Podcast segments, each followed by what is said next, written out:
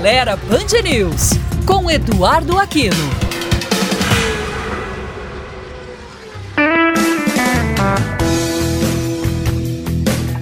Olá, amigos da Band News. No último dia 20 de janeiro, comemorou-se no Brasil o Dia Nacional do Fusca, um dos maiores ícones da história do automóvel em todo o mundo. O Fusca foi criado em 1935 por Ferdinand Porsche a pedido de Hitler, que queria um carro popular para os alemães. A produção começou na Alemanha em 1938, mas foi interrompida devido à Segunda Guerra em 1939 e retomada em 1945.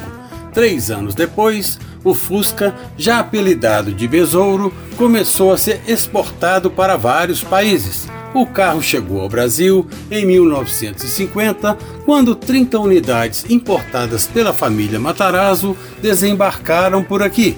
Mas a produção somente teve início em 20 de janeiro de 1959, data que marca o Dia Nacional do Fusca.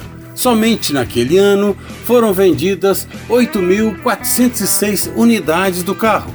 Desde então, o Besouro escreveu uma história de sucesso de vendas no Brasil, que dominou o mercado nas décadas de 1960, 1970 e início dos anos 1980, quando quase 3 milhões de unidades circulavam pelas ruas do país. Em 1986, quando deixou de ser produzido e foi substituído pelo Gol, 30% da frota nacional era composta por Fuscas. A produção foi retomada em 1993 a pedido do então presidente Itamar Franco e encerrada novamente em 1996. Nos mais de 30 anos de produção no Brasil, o Fusca teve mais de 3 milhões de unidades fabricadas, suficientes para fazer com que cada brasileiro, independente da idade, tenha uma história interessante de Fusca para contar.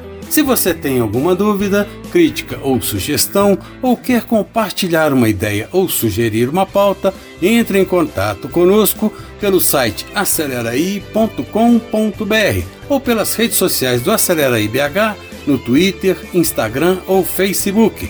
E curta também o nosso canal no YouTube. Até a próxima!